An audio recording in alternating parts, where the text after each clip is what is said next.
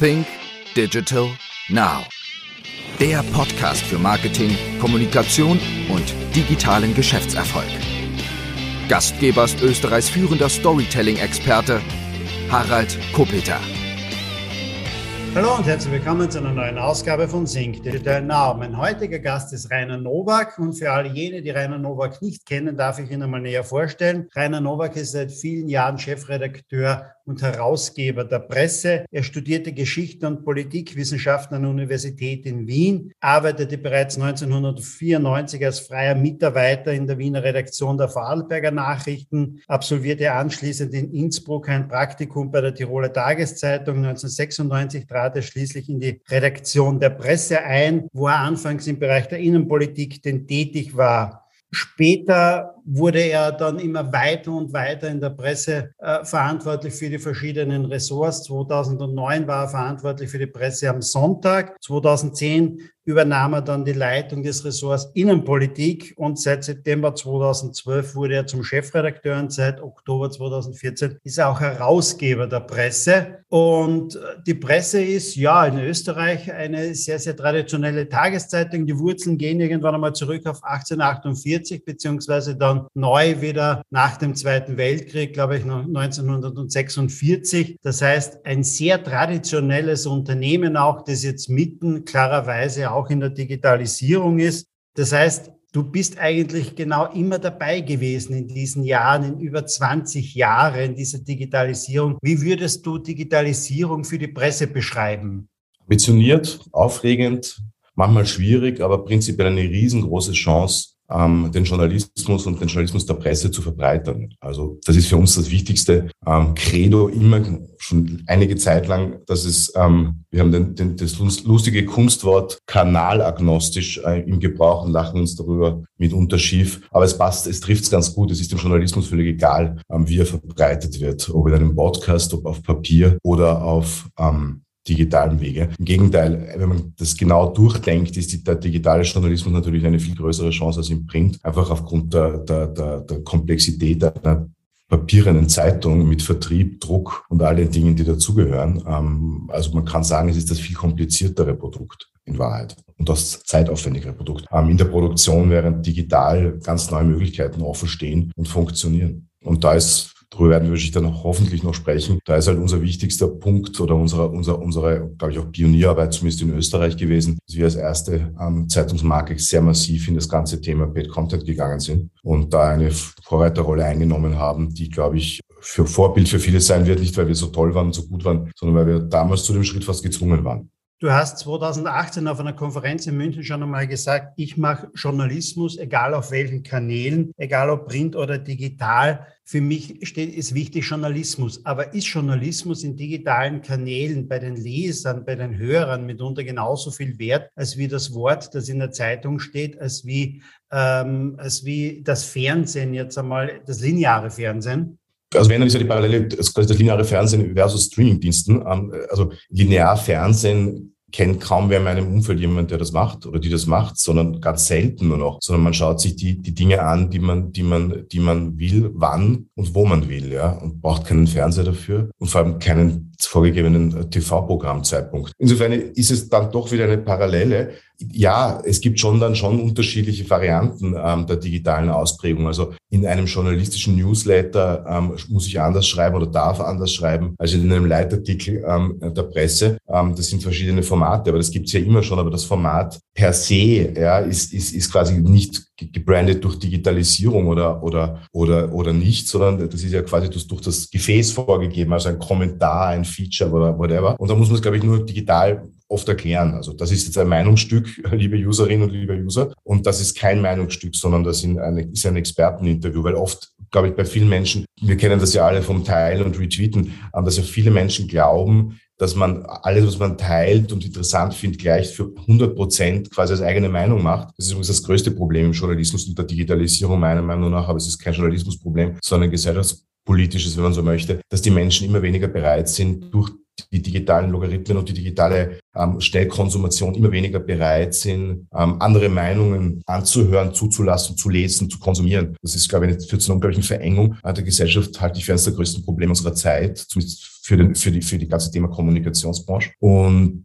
ähm, dem wollen wir uns wie immer sehr stark entgegenstemmen, egal ob digital oder print. Aber ist es nicht so, dass draußen, wenn man so erzählt, das habe ich in der Zeitung gelesen, die Wertigkeit der Meldung etwas höher ist, als wie wenn ich jemanden sage, das habe ich im Internet gelesen? Das mag sein, allerdings, wenn man es in der Zeitung gelesen hat und wir, wir, wir denken an bestimmte Medien, dann ist das auch nicht gerade eine eine Auszeichnung, wenn man das so formuliert. Ähm, idealerweise wäre immer die, die, Nennung der Quelle und die Quelle ist die Tageszeitung XY und äh, im Internet ist es ja genauso. Ähm, wo habe ich es gelesen? Also nicht nur auf Facebook, sondern wo kam es auch bei Facebook daher? Das, das, muss man, das muss man halt das muss man halt leider wieder stärker lernen, glaube ich, und, und uns angewöhnen. Aber prinzipiell sehe ich das nicht so, weil wir, wir schaffen es ja 33.000 Menschen davon zu über 35.000 Menschen mittlerweile schon Menschen davon zu überzeugen, ähm, auch die im digitalen Bereich Geld dafür auszugeben, dass man uns konsumieren soll, darf, kann. Und das finde ich, das finde ich schon erstaunlich, wenn Sie sich das hochrechnen würden auf Deutschland. Das berühmte, berühmte Faktor 10 am deutsches Medium mit 333,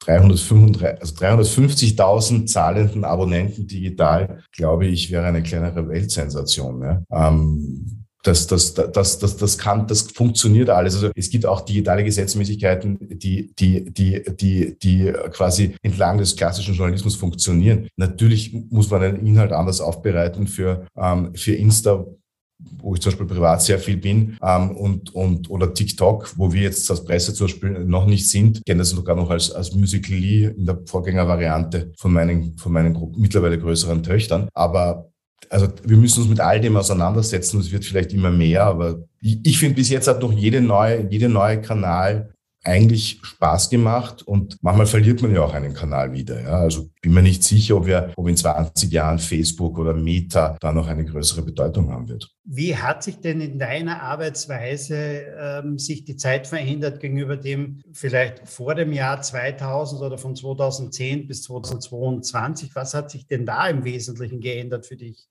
Naja, das, was alle, glaube ich, da bin ich keine so große Ausnahme, sondern dass es viele Menschen prägt, nämlich die Konsumation von Medien. Also ähm, die, die, die, die, die Zeit im Bild äh, Sendungen habe ich, schaue ich natürlich noch in der Nacht, ja, ähm, wenn ich nicht dazu gekommen bin, um halb acht den Fernseher aufzudrehen, aber das wird schwierig, weil ich habe keinen mehr. Also das hat sich schon einmal verändert, das habe ich schon geschildert und dann konsumiert man natürlich neben den klassischen Medien, die ich halt auch noch immer konsumiere, angefangen von den deutschen Spiegel, Welt, FAZ, Süddeutsche, immer noch zusätzlich etwas. Und da bin ich, muss man sagen, ist, ist mir ja sehr dankbar mittlerweile, weil ähm, da sind sie dann doch sehr intelligent, die, die, die sozialen Medien. Natürlich in meinem Bereich, bei meinem Ausschnitt, egal ob es Twitter ist oder andere sozialen Medien, stoße ich natürlich fast immer sehr früh auf sehr interessante Themen, ähm, die, die, die, dann, die, dann, die dann da sind. Und die gilt es dann sehr schnell und viel schneller eigentlich als früher quasi ähm, intern in einer Redaktionskonferenz zu diskutieren ähm, und wie wir damit umgehen. Und das ist wiederum da meine ich jetzt nicht quasi den, den, den, den schnellen Shitstorm, sondern eher Themen, die kommen. Ja, also das finde ich, das finde ich wirklich interessant, wie schnell, wie, wie viel schneller wir da sind. Ja, und das ist natürlich ein, ein unglaublicher Vorteil, wenn du im Vergleich zu großen deutschen Medien eine viel kleinere Redaktion hast. Ja, weil du ja bei einer kleineren Redaktion und mit weniger Ressourcen viel genauer schauen musst, was machst du, was machst du nicht, wem gehst du nach, wem gehst du nicht nach. Also der Ressourceneinsatz ja, muss ja viel präziser geplant sein als bei einer, bei den Herrschern einer New York Times, ja, wo halt viele Journalisten einfach mal drauf recherchieren und schauen, was, was Sache ist. Und das geht bei uns nicht. Aber diese Schnelligkeit, wo man jetzt Meldungen online bringen muss, wo man,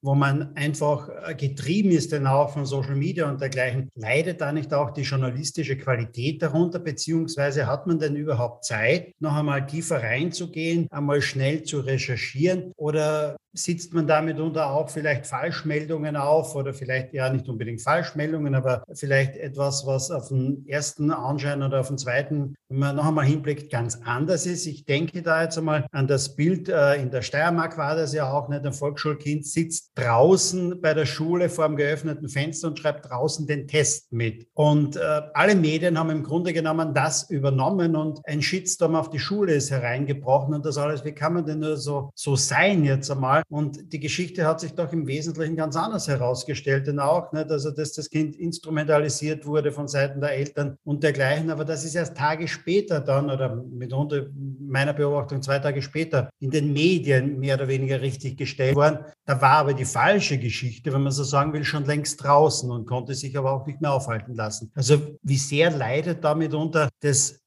Tiefe rein recherchierenden Leuten wirklich dann diese Nachrichten zu bringen, worauf sie sich mitunter auch verlassen, dass das ein, ich sage mal, Medium der normalerweise macht? Also erstens tun wir das. Wir fragen nach und schauen uns das an. Es kann schon sein, dass über die Agenturen schnell getrieben mal was hinein, herein, herein, hereinfliegt, das dann quasi online geht. Ja, aber wir haben nicht den Drang, ähm, reichweitenmäßig oder, oder, oder uns eine Geschwindigkeitsmatch ähm, äh, mit dem Boulevard zu, zu liefern. Das ist nicht unser Anspruch. Und unser Anspruch ist auch nicht, eine, eine quasi unqualifizierte Riesenquote zu erreichen, wie das bei vielen anderen Medien ist, auch leider Qualitätsmedien. Und damit geht es uns eigentlich ganz gut. Damit erlaubt uns das sehr wohl nachzufragen. Und im konkreten Fall, glaube ich, haben wir die, diesen, diesen Vorfall prinzipiell nicht so groß gehabt. Ja, also es ist jetzt kein also das ist nicht die Presse, die jetzt irgendwie diesem einen Foto, äh, soweit ich das jetzt im Überblick habe, äh, expost, äh, dem so großen Raum geschenkt hat. Und ja, äh, ich glaube, nach 21 Stunden war das aber schon klar. Also ich kann mich noch an einen Bericht der kleinen Zeitung erinnern, der das sehr wohl, da sehr wohl nachgefragt worden ist. Ja. Das passiert jetzt immer öfters. Das sind die berühmten Fake News, die wir halt überprüfen müssen. Das ist, was ich vorher gesagt habe, mit Thema Ressourcen. Es kostet natürlich wahnsinnig Ressourcen, gewissen Dingen nachzugehen und das tun wir aber auch. Ähm, da gibt es einige Beispiele, die in den letzten Jahren, äh, wo halt dann ein Kollege nach zwei Tagen gesagt hat, das ist eigentlich keine Geschichte, weil das stimmt so nicht. Und dann war es halt keine Geschichte. Und wir haben diese zwei Tage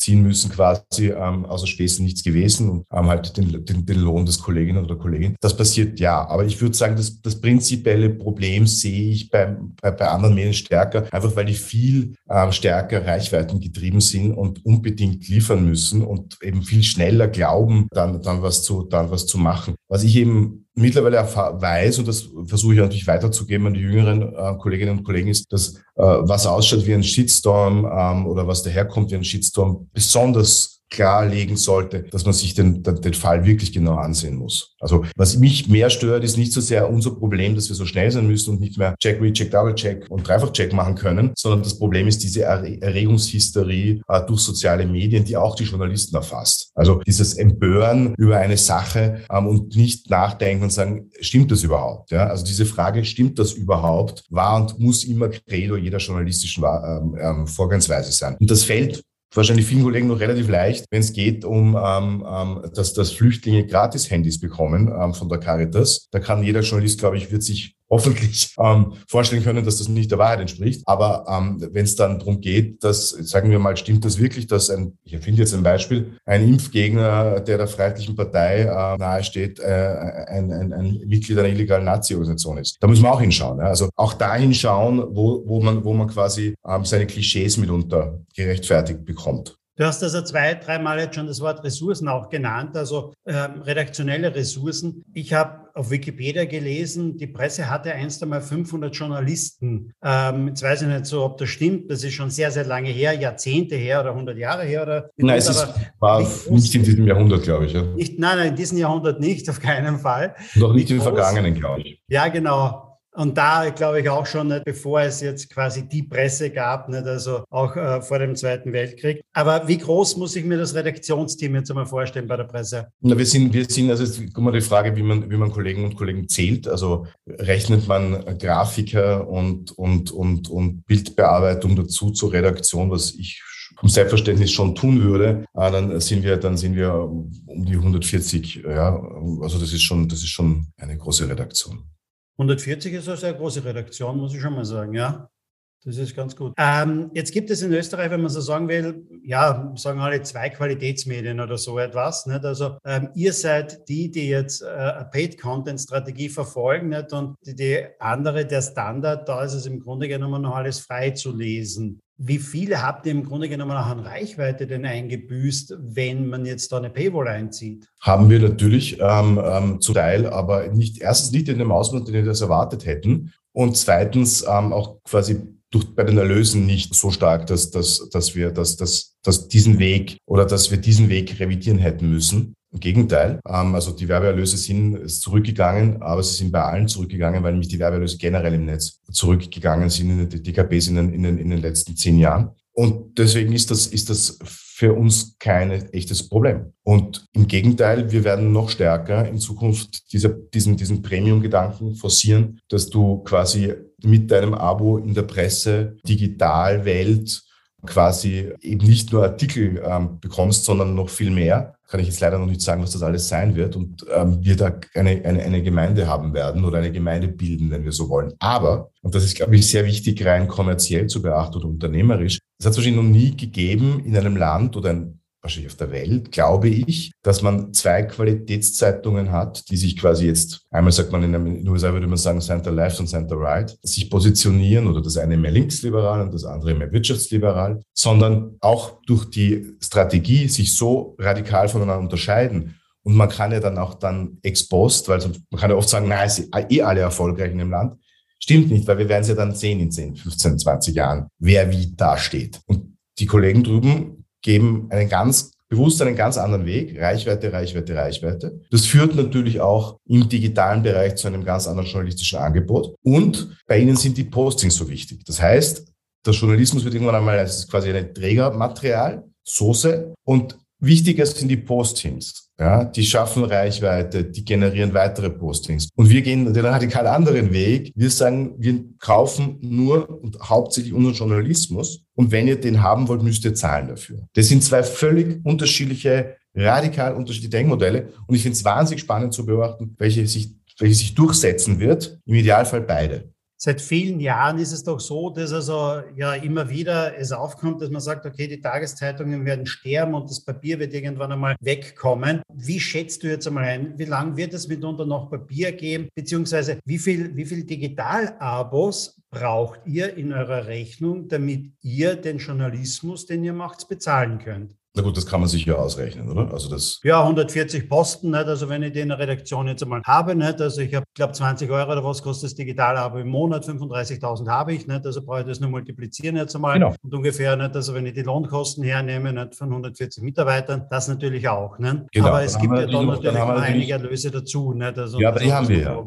Die haben wir ja. Also wir, das ist ja, also die Idee, also Zeitung, äh, Zeitungsabos only egal ob digital oder print, haben noch ganz selten ähm, ein Medienhaus finanzieren können. Da braucht man schon weitere Erlösquellen, auch wenn das viele Journalisten nicht gerne ähm, begreifen oder wissen oder haben, so haben wollen. Das ist so. Es gibt die Variante, der Staat zahlt das oder der Staat zahlt es indirekt, indem er die Bürger dazu verpflichtet, es zu zahlen, über Gebühren oder indem er die Zeitung selber zahlt. Ähm, wir äh, verstehen das völlig anders. Wir sagen, ähm, jetzt mal abgesehen von einer relativ überschaubaren Förderungskultur in diesem Land, nämlich für Medien, dass wir daneben den, ähm, dem, dem Verkauf durch Abonnements, dem Verkauf von Werbung leben. Das ist unser Kerngeschäft. Und dieses Kerngeschäft ist nicht korrupt, sondern es ist ein sehr transparentes, weil man sieht die Werbung in der Zeitung, man sieht die Berichterstattung, digital wie Print. Also man kann das selber quasi kontrollieren als Userinnen und User und das finde ich wahnsinnig wichtig, ähm, ob, ob, wie das da läuft. Und das sind unsere, das sind unsere, unsere starken 50 ne, Prozent immer noch Erlösmodelle in der Presse, ist dieser Verkauf. Und den machen wir halt nicht mehr wie früher, ähm, dass man glaubt, ähm, die Inserate kommen, werden alleine per Telefon oder per Fax bestellt und heute halt wer E-Mail, sondern wir bieten halt da ganz verschiedene Lösungen an, von Veranstaltungen über Sonderprodukte bis alles. Und das ist alles transparent und gekennzeichnet. Und damit ähm, haben wir einen derartigen Erfolg, weil, und das habe ich noch nicht gesagt, das ist das Wichtigste, ähm, für mich als Geschäftsführer, der ich ja auch bin, wir sind seit fünf Jahren wirklich strukturiert und zwar strukturiert ähm, saniert. Das heißt, ähm, seit 1848 die längste Periode in den schwarzen Zahlen. Und die Presse war immer ein quasi eine schöne, ähm, schönes Produkt, immer. Ja, mal weniger schön, mal noch, noch schön, aber immer schön, immer ein gutes Produkt. Ähm, aber es war leider fast immer defizitär. Und das ist eigentlich das Schlimmste, was man für ein unabhängiges Medium sagen kann, ist defizitär, weil damit ist die Unabhängigkeit nicht vollständig gegeben. Die echte Unabhängigkeit für Journalismus bedeutet immer auch finanzielle Unabhängigkeit. Aber klarerweise musstet ihr wahrscheinlich gut einsparen, denn auch gibt es etwas, was ihr opfern musstet, wo du sagst, okay, da, das tut mir schon ein bisschen leid, dass wir das für ein positives Ergebnis vielleicht opfern mussten? Mir tut es um jede Kollegin und jede Kollegen leid, die uns in den letzten Jahrzehnten verlassen musste. Aber wir haben also ein, ein, ein klares Kostenprogramm immer immer, immer, immer laufen. Äh, aber wir haben in den letzten äh, zwei, drei Jahren aus Kostengründen, ähm, letzten fünf Jahren, ähm, keine Kollegen oder Kolleginnen kündigen müssen oder uns trennen, sondern wenn, dann waren das andere Gründe, ähm, wenn das vorgekommen ist. Aber das heißt, wir, wir sind, also dieses, dieses, dieses Sparleid, ja, das sehe ich so bei uns Überhaupt nicht. Was es aber gibt, ist, ist eine eiserne Kostendisziplin, was irgendwie verständlich ist. Bei einer Preissteigerung von, sagen wir mal, fünf Prozent im Jahr, Kostensteigerung äh, durch, durch automatische Lohnnebenkosten und etc. Beziehungsweise wie heuer im laufenden Jahr eine Preissteigerung Papier, die absurd hoch ist und eher ein Grund dafür sein würde, noch stärker aufs Thema Digitalisierung zu setzen, weniger abhängig zu sein von solchen Dingen. Du hast das vorher schon erwähnt, dieser Faktor 10 gegenüber Deutschland. Rechnet man eure Digitalabos hoch, wären es in Deutschland 350.000. Da gibt es, glaube ich, in Deutschland ganz wenige Online-Medien, die das überhaupt haben. Gibt's Homos, glaube ich, gar nicht. gar nicht. Ja, gar nicht, genau. Aber was sind denn deine internationalen, mitunter Beispiele oder Vorbilder, wo du sagst, okay, die machen das vielleicht noch eine Spur besser als wir, da können wir uns so einiges abschauen? Naja, bei den, bei den, bei den Medienhäusern muss man sehr, muss man sehr vorsichtig sein, weil jeder, jeder Medienstandort und jeder, jeder, jedes Medienhaus hat einen ganz spezifischen Markt. Ja. Also wir können uns zum Beispiel nicht mit US-Medien vergleichen, weil dann äh, wäre wär die große Depression angesagt und das schon seit, seit mehr als zehn Jahren, die ganz anders strukturiert sind, was aber auch zum Beispiel Regionalmedien gehen, die sehr wohl funktionieren und, und, und gute Gewinne schreiben, aber wo die, die Zeitungsbranche viel massiver unter Druck gekommen ist als in Europa. In Europa gibt es dann noch einmal andere, andere ganz unterschiedliche äh, Länder. Da gibt es dann Länder wie, wie Skandinavien, die haben einen, einen, einen, da ist quasi der Zeitungsmarkt ähm, viel klarer und dünner, also da gibt es auch weniger Titel, aber die haben zum Beispiel natürlich Modernisierungswellen, Digitalisierungswellen ähm, durchgemacht und durchgezogen, die also bewundernswert sind. Ja? Ähm, und, und, und, und sie haben schon Dinge ausprobiert, da stehen wir, da stehen wir, die stehen uns noch bevor. Und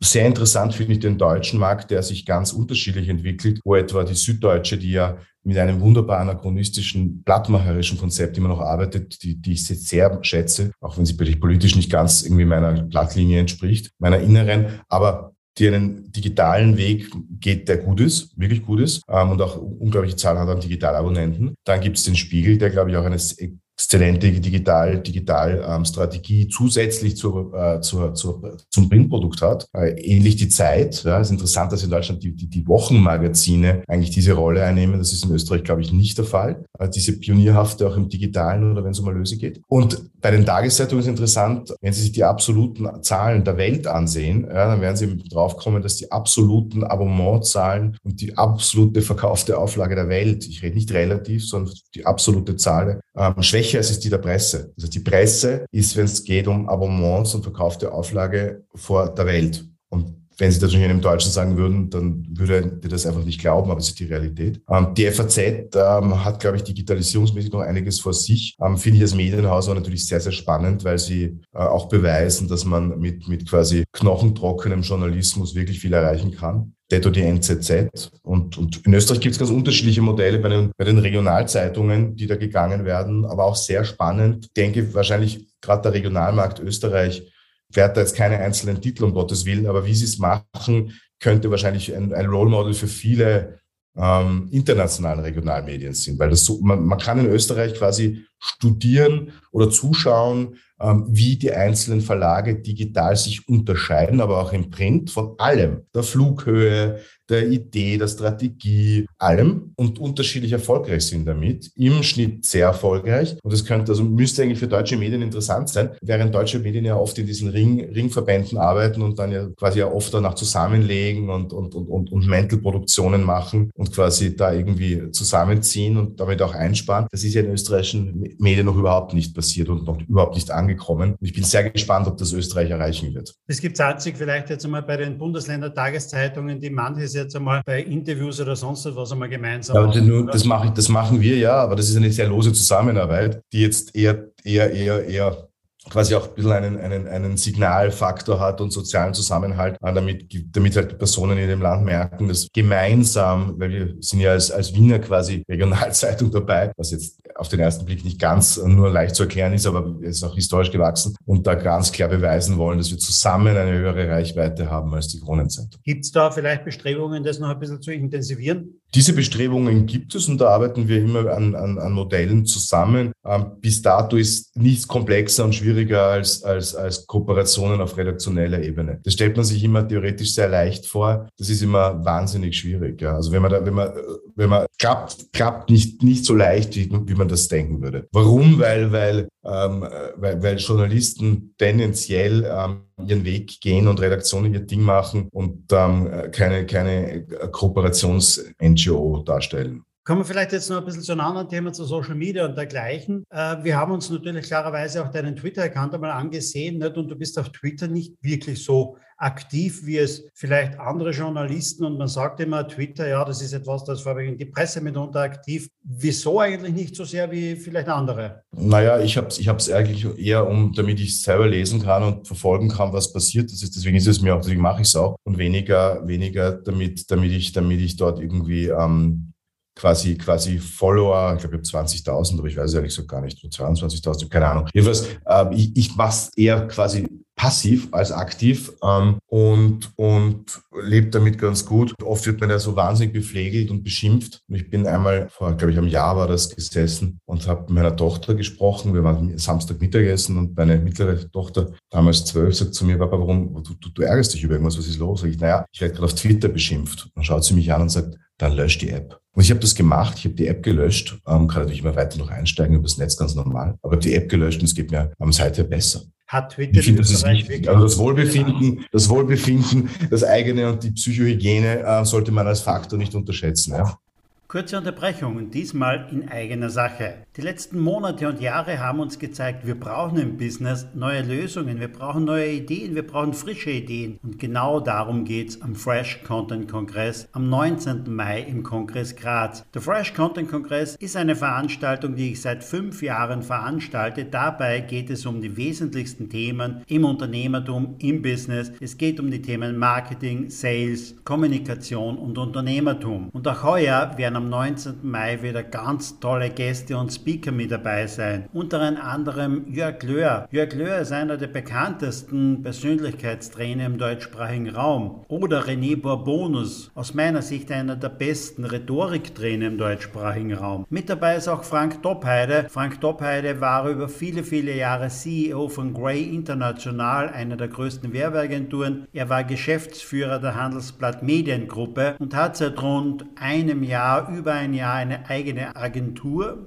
und hat 2021 ein Buch geschrieben. Es ist ein Spiegel-Bestseller geworden. Es nennt sich Gott ist ein Kreativer und kein Controller. Mit dabei ist auch Andreas Spur. Auch er hat schon mehrere Bestseller geschrieben. Sein neuestes Buch nennt sich Business geht heute anders und genau darüber wird er am Kongress sprechen. Noch mit dabei ist Christian Lindemann. Christian Lindemann, auch er hat 2021 ein Buch herausgebracht. Es nennt sich Souverän auf den Bühnen des Lebens und wenn einer über die Bühnen des Lebens sprechen sprechen kann, dann ist es Christian Lindemann, denn Christian Lindemann ist der einzige deutschsprachige Solo-Act bei Cirque du Soleil weltweit. Er wird auch genannt der König der Taschendiebe und in seinen Vorträgen und Workshops zeigt er den Leuten, wie man auf der Bühne des Lebens agiert, denn du selbst stehst jeden Tag auf der Bühne des Lebens. Egal ob vor deinen Mitarbeitern, vor deiner Familie, vor deinen Kindern. In allen Gesprächen gilt es darum, einfach souverän zu agieren. Ja, und ich selbst werde aus meinem klassischen Gebiet im Thema Storytelling im Grunde genommen wieder einige meiner besten Geschichten präsentieren. Darum geht es beim Fresh Content Kongress am 19. Mai im Kongress Graz. Du kannst live mit dabei sein, entweder im Kongress Graz oder aber auch per Livestream. Du findest den Link dazu ganz einfach in den Show Notes oder aber du gehst einfach rein und gibst einfach in den Google-Suchschlitz Fresh Content Kongress ein und es ist ohnehin der einzige, der sich so nennt. Würde mich freuen, dich am 19. Mai persönlich begrüßen zu dürfen. Und nun geht's weiter im Podcast. Aber ist Twitter in Österreich wirklich relevant? Es ist relevant insofern, weil es alle Journalisten konsumieren und natürlich ähm, manche Journalisten versuchen es bei anderen Medien quasi als Anti-Redaktionskonferenz oder Gegenredaktionskonferenz, äh, die, die täglich und unentwegt tagt, ähm, zu, zu, zu stilisieren oder, oder, oder zu positionieren. Und ähm, ja, das ist, ähm, äh, dagegen halte ich ähm, weiterhin ähm, ja, Widerstand. Die Inhalte, Inhalte in der Presse gibt die Redaktionskonferenz der Presse vor und sonst niemand. Verstehe. Du hast vorher schon einmal erwähnt, ihr seid noch nicht auf TikTok. Ähm, euer Schwestertageszeitung, die kleine Zeitung, ist es, glaube ich, seit einigen Tagen mitunter. Und äh, ihr seid aber, ihr postet auch nicht so viel auf Instagram oder dergleichen. Du hast das vorher schon gesagt. Dabei geht es um Reichweite. Nicht?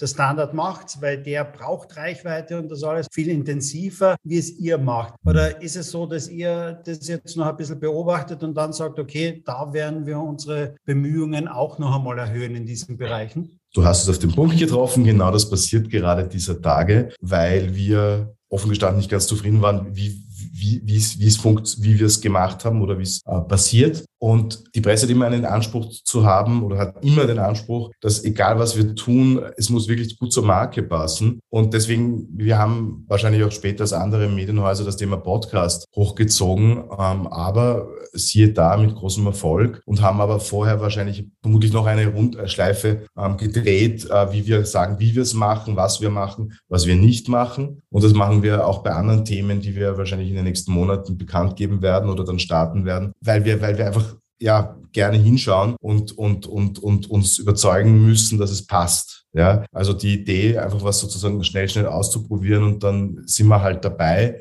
kann für uns kein Weg sein.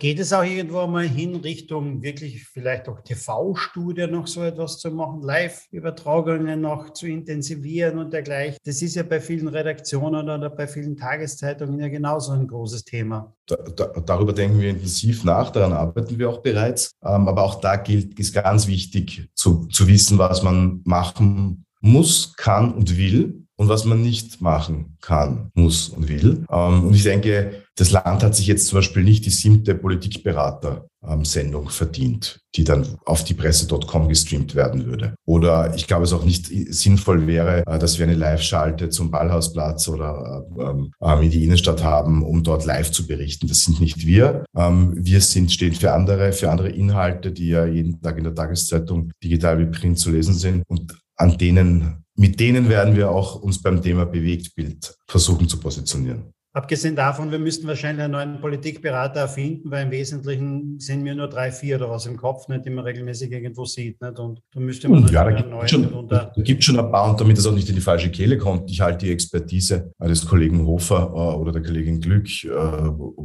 wo, was Wolfgang Rosen als Politikberater genannt werden will. Aber ich halte von der Expertise sehr viel. Nur glaube ich, das ist eine andere Expertise, als wir sie anbieten sollten. Also wir sollten der Politik sagen, was wir glauben, was richtig wäre zu tun. Und wir sollen, glaube ich, weniger analysieren, ähm, ob jetzt der, der, der, der, letzte Auftritt vom Herrn Nehammer, äh, die Stimme zu dunkel, ähm, die Lautstärke zu laut ähm, und, und, und, und die Kleidung so und so war. Und ob das jetzt den Grünen hilft, äh, das ist nicht unser Geschäft. Kommen wir noch einmal ganz zurück äh, zu den Zahlen vielleicht auch noch einmal. Ich glaube, im Moment gibt es ungefähr um die 65.000 Print-Abos und 35.000 Digital-Abos. Ich weiß, Prognosen sind schwierig, aber wie wird es in fünf Jahren aussehen? Sieht man da vielleicht 45.000 oder 50.000 Print-Abos und 50.000 Digital-Abos? Wie wird sich dieses Verhältnis aus deiner Sicht ändern? Also, dass, da, also dass, dass es mehr digitale Abos sind und möglicherweise nicht mehr ganz so viele Print-Abos, vorher gerade die Welt erwähnt, glaube ich, Davon kann man mal ausgehen. Ähm, unser Ziel ist es natürlich, beide Zahlen ähm, eher in lichtere Höhen. Also mein Ansatz ist, also wir geben nicht auf. Ja? Also wir sagen nicht, okay, das ist eingepreist, dass wir Print-Abos verlieren. Weil wir haben mit dieser Methode ähm, zu sagen, nein, wir wollen mehr Print-Abos, weil mit der Methode haben wir zum Beispiel auch am Anzeigenmarkt Erfolg gehabt. Weil mein Kollege Herwig Langanger mit seinem Team gesagt hat, wir machen nächstes Jahr mehr Print-Anzeigen als heuer. Und dann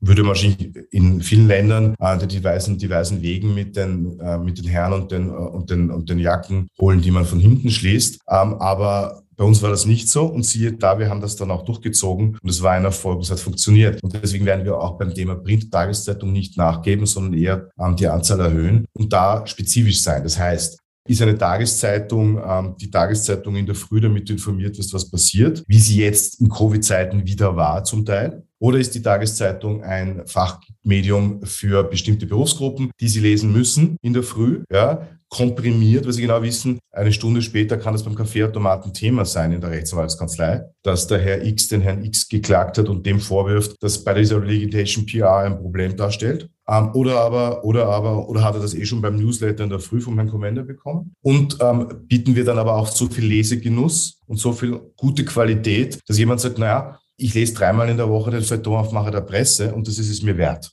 im Print? Und das sind diese, diese Antworten müssen wir, diese Fragen müssen wir beantworten und diese Dinge müssen wir liefern und dann schaffen wir das. Und ich bin überzeugt davon, um es auf den Punkt zu bringen, dass es die Zeitung aus Papier auch in Zukunft geben wird in 20 Jahren. Ganz sicher. Sie vielleicht anders ausschauen, vielleicht schmäler, vielleicht anders, vielleicht individueller zugeschnitten, vielleicht nur in bestimmten Gebieten, in Ballungsräumen, vielleicht in einer Hybridform äh, äh, sogar günstiger, vielleicht, vielleicht, vielleicht, aber es wird sie in irgendeiner Form weitergeben. Und die Presse am Sonntag die Presse am Samstag und ein Schaufenster wird sowieso weiter in dieser Form geben, weil das Bedürfnis am Wochenende, sich mal kurz hinzusetzen und das dumme Handy aus der Hand zu geben, ähm, wird eher stärker werden, dieses Verlangen als schwächer. Gibt es etwas, was du jetzt, nachdem du schon so lange jetzt, also im Bereich von Journalismus ja auch bist und auch in der Presse, wo du jetzt rückblickend sagst, da habe ich mich aber ganz schön geirrt jetzt auch. Also beispielsweise der Erfolg der Digital-Abos oder so etwas, weil das ist ja ein sehr, sehr großer Erfolg. Nicht? Also verglichen jetzt auch.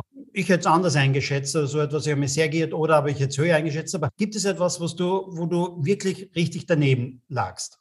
Ganz, ich habe mich, also, ich habe mich wahrscheinlich täglich und wer das nicht tut, hat eh ein Problem. Erstens mit seiner Fehlerkultur und seiner Selbstreflexion. Jeder hat dieses Problem. Vielleicht jeder mehr als jede. Ich habe mich oft geirrt. Ich habe mich wahrscheinlich am wenigsten geirrt beim Thema, äh, wie stark wird das digitale Geschäft werden und wie, wie, wie wichtig ist das Digitale. Ähm, hat trotzdem verstanden, dass man ähm, aus Kostengründen viel zu spät da richtig investiert hat in vielen Verlagshäusern und die letzte, die letzte große, wir haben uns ein bisschen geirrt bei der Presse am Sonntag, nämlich positiv im Sinne von, dass wir so viele Abonnements machen, gut, nämlich gute alte Print-Abos, die die Leute nach Hause schicken lassen, obwohl man die Zeitung äh, damals noch ums Eck klauen konnte oder zumindest sehr günstig erwerben konnte, in einem sogenannten stummen Verkäufer. Machen wir übrigens mittlerweile deswegen auch nicht mehr, weil wir sagen, auch da muss der Journalismus was kosten. Und dass wir dafür aber weniger stark am Anzeigenmarkt im ganzen Lebensmittelbereich äh, konnten. Das gelingt erst jetzt mit der Presse am Sonntag. Ich habe zum Beispiel unterschätzt, wie stark das Thema Podcast für alle wird.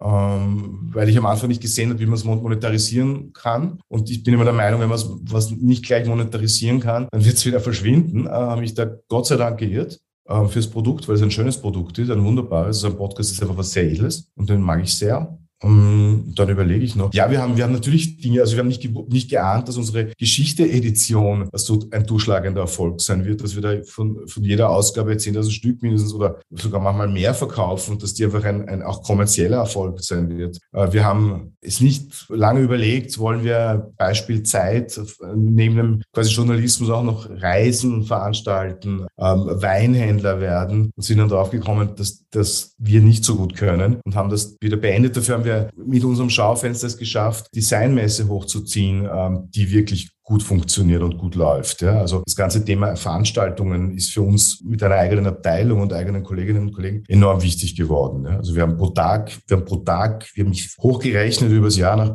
Pandemie und vor der mich mehr als eine Veranstaltung pro Tag. Und das ist vom Biss. Ja. Also das sind alles so Dinge, die haben wir klein begonnen und dann sind sie groß geworden und dann gibt es Dinge, die haben wir klein begonnen und haben sie klein wieder für, für auf die Seite geschoben. Das ist das ist etwas, was uns ausmacht, auch von unseren, unserer Führungskultur in der Presse ist, dass wir sehr flach in der Hierarchie sind, dass wir Kreativität total zulassen und dass wir aber, wenn es dann darauf ankommt, relativ klar in der Entscheidungsfolge sind und dann auch wirklich viel verlangen von unseren Kolleginnen und Kollegen und quasi ähm, das sehr, sehr, sehr, sehr, auch wieder sehr hart sein können im Sinne von, ähm, was wir tun müssen, was wir nicht tun müssen. Du bist gelernter Journalist. Jetzt ist es so, der Journalist schreibt selber, aber du bist auch Chefredakteur, Herausgeber und du bist auch Geschäftsführer gemeinsam mit deinem Co-Geschäftsführer, denn auch Jetzt ist es natürlich als Chefredakteur, leite ich ein riesengroßes Team, 140 Mitarbeiter, nicht also Redaktion jetzt. In dem Sinne, denn auch, was ist es, was du vielleicht am liebsten machst, nicht? Oder kann ich mir das vorstellen, geht überall ein Drittel Zeit rein oder so etwas? Oder was würdest, würdest du vielleicht lieber gerne selber noch mehr schreiben?